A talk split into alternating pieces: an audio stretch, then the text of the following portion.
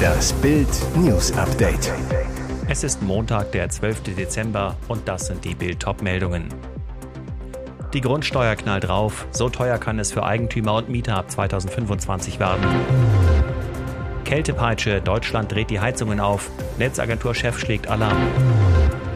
Adele offenbart Behandlung, fünfmal Therapie am Tag. Die Grundsteuer knallt drauf, so teuer kann es für Eigentümer und Mieter ab 2025 werden. Für Millionen Hauseigentümer und Mieter ist es das Gruselwort Grundsteuerreform. Die Finanzämter verschicken in diesen Wochen die ersten Bescheide und Auswertungen ergeben, für Eigentümer und Mieter wird es zum Teil richtig teuer. Konkrete Fälle, die dem Grundstücknutzerverband und Haus und Grund vorliegen, zeigen, die Steuerlast steigt zum Teil um mehr als das Fünffache. In Hohen Neuendorf in Brandenburg müssen die Bewohner eines Einfamilienhauses statt 247 Euro ab 2025 etwas mehr als 500 Euro Grundsteuer im Jahr zahlen, eine Verdoppelung. Der Besitzer eines Einfamilienhauses im Südosten Berlins muss statt 290 künftig 1057 Euro überweisen. Bei einem Wohnungseigentümer in Berlin-Charlottenburg werden statt 104 580 Euro fällig, macht satte 458 Prozent mehr. Fachleute warnen vor einem Belastungsschock für Eigentümer und Mieter, Sie fordern, Städte und Gemeinden sollen gegensteuern, müssen die sogenannten Hebesätze senken. Das dämpfe die Zusatzbelastung. Kai Warnecke, Präsident von Haus und Grund zu Bild, die Grundsteuerreform darf keine Grundsteuererhöhungsreform werden. Behördenskandal um Vergewaltiger. Flüchtling, der Mädchen vergewaltigte, durfte nach Haft zurück ins Dorf. Während Illa Kirchberg in Baden-Württemberg um die 14-jährige ECS trauert, die von einem eritreischen Flüchtling erstochen wurde, kommt der Ort nicht zur Ruhe. Bild erfuhr, ein Vergewaltiger, den Innenminister Faeser nicht abschieben wollte, lebte monatelang im Ort. Schon 2019 hatte der 29-Jährige mit drei Freunden eine ebenfalls 14-Jährige mit Drogen wehrlos gemacht und stundenlang vergewaltigt. Nach Verbüßung seiner Strafe von zwei Jahren und zwei Monaten entschied das Bundesinnenministerium, dass er nicht abgeschoben wird, weil ihm in seiner Heimat Afghanistan Gefahr durch die Taliban drohe. Im März kehrte er nach Illerkirchberg zurück und lebte im ehemaligen HJ-Heim, das die Gemeinde als Flüchtlingsunterkunft nutzt. Niemand hat uns darüber informiert, niemand schützt uns, sagt Claudia Zülke zu Bild. Sie lebt mit ihrer Mutter Beate Wagner seit 27 Jahren im selben Haus. Am Tag von Itchis Beerdigung spürten Bildreporter ihn auf. Er hat danach seine Koffer gepackt und sich von seiner Freundin abholen lassen, schildert Claudia Zülke. Am Samstag erreicht Bild den verurteilten Vergewaltiger auf dem Handy. Als die Reporter ihn fragen, ob er sich der Abschiebung entziehen wolle, flucht er in seiner Muttersprache und legt auf. Kältepeitsche, Deutschland dreht die Heizungen auf, Netzagenturchef schlägt Alarm. Jetzt wird's richtig kalt in Deutschland, jetzt geht's an die Gasspeicher. Darum warnt Deutschlands oberster Energiewächter, wir müssen noch mehr Energie sparen. Gerade jetzt, obwohl wir wegen der Kältepeitsche schon besonders frieren, schlägt er Alarm. Aktuell liegen die Einsparungen insgesamt nur noch bei 13 Prozent, sagte der Präsident der Bundesnetzagentur Klaus Müller dem Tagesspiegel. Seine Behörde hält aber Einsparungen von 20 Prozent für nötig. Wenn das ein Ausreißer bleibt, muss uns das noch nicht beunruhigen. In den nächsten Tagen wird es aber kalt bleiben. Es ist deswegen wichtig, dass wir mit den Sparanstrengungen nicht nachlassen und den ganzen Winter durchhalten, mahnt Müller. Die Initiative Energien speichern schlüsselt auf, wann das Gas wirklich knapp wird. Bleiben die Temperaturen durchschnittlich wie etwa 2016, kommt es zu keiner Mangellage. Die Gasversorgung wäre für die Wintermonate gesichert. Gibt es aber unterdurchschnittliche Temperaturen, einen Kältepeitschenwinter wie etwa 2010, werden die Gasspeicher im Februar vollständig geleert. Fazit, treten keine extrem niedrigen Temperaturen auf, kommt Deutschland gut durch den Winter. Wegen eines fiesen Spruchs, Sarah Connor schießt gegen Gottschalk. Erkältungseklar beim Jahresrückblick, Menschenbilder, Emotionen. Sonntagabend standen Thomas Gottschalk und Ex-Politiker Karl Theodor zu Gutenberg zum ersten Mal gemeinsam für das RTL-Format vor der Kamera. Die Moderatoren ließen das Jahr Revue passieren, hatten dafür Gäste aus Politik, Profisport und Film eingeladen. Stargast sollte Sarah Connor sein, doch die Sängerin sagte kurzfristig ab, sie ist krank. Gottschalk erzählte frei heraus, was er im Studio gesagt habe, als er von Sarah Connors Absage hörte. Es war ein scheiß Jahr, aber es gibt auch gute Nachrichten. Sarah Connor hat abgesagt. Oha. Auch wenn Thomas Gottschalk seinen fiesen Spruch danach entschärfte, dürfte die Beziehung zu Connor nun angeschlagen sein.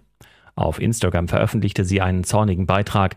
Dort heißt es mit Bezug auf Menschenbilder, Emotionen, okay, was war das denn eben? Außerdem garniert sie ihre Story mit den Hashtags alte weiße Männer, RTL, ihr habt noch viel zu lernen und muss ich mir nicht gefallen lassen. Drei Spitzen in Richtung der Moderatoren und vielleicht sogar der Programmgestalter des Privatsenders aus Köln. Adele offenbart Behandlung, fünfmal Therapie am Tag. Sie ist bekannt dafür, auf ihren Konzerten viel über sich zu verraten, doch diese Sätze brachten sogar die größten Fans von Adele zum Staunen.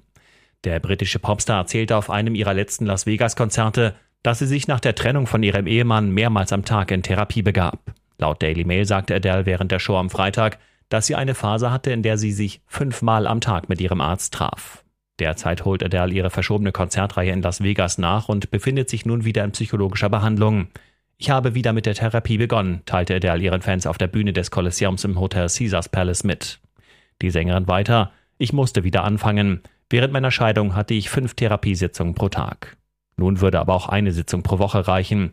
Das Herz und die Seele des Superstars scheinen langsam aber sicher wieder geheilt zu sein. Und jetzt weitere wichtige Meldungen des Tages vom Bild Newsdesk. Das Mullah-Regime hat am Montag einen Iraner in der Stadt Mashhad im Nordosten des Landes öffentlich gehängt. Er ist der zweite Demonstrant, den die Mullahs hingerichtet haben. Der Mann soll während der Proteste im November zwei Mitglieder der berüchtigten paramilitärischen Basij-Miliz mit einem Messer ermordet haben. Das Gericht hatte ihm Kriegsführung gegen Gott vorgeworfen und ihn gemäß islamischer Rechtsauffassung zum Tode verurteilt. Bereits am letzten Donnerstag war ein Mann hingerichtet worden. Er soll ein Basitsch-Mitglied mit einer Waffe angegriffen, Schrecken verbreitet und eine Straße blockiert haben. Seine Hinrichtung wurde im In- und Ausland scharf verurteilt. Insgesamt stehen Medienberichten zufolge mindestens 25 Demonstranten auf der Todesliste der iranischen Justiz. Zwei von ihnen wurden bereits hingerichtet. Ein bewaffneter Mann hat am Sonntag in Rom drei Frauen erschossen und vier weitere Menschen verletzt. Unter den Todesopfern ist auch eine Freundin der italienischen Ministerpräsidentin Giorgia Meloni. Der Täter wurde festgenommen.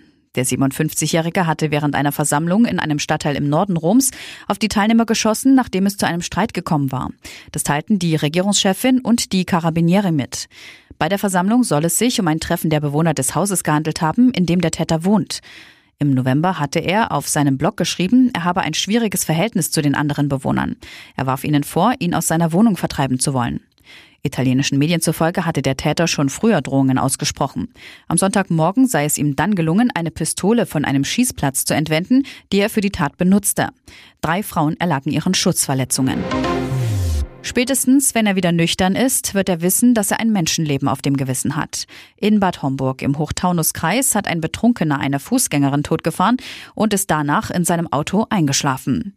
Laut Polizei war der 34-Jährige, der keinen Führerschein hat, am Sonntag gegen 22.05 Uhr stark alkoholisiert mit einem Auto in der Tannenwaldallee in Richtung Kreuzallee unterwegs. Der Mann aus Bruchköbel kam dann mit seinem Wagen nach rechts von der Fahrbahn ab. Dort erfasste das Auto mit seiner rechten Fahrzeugfront eine Fußgängerin aus Bad Homburg.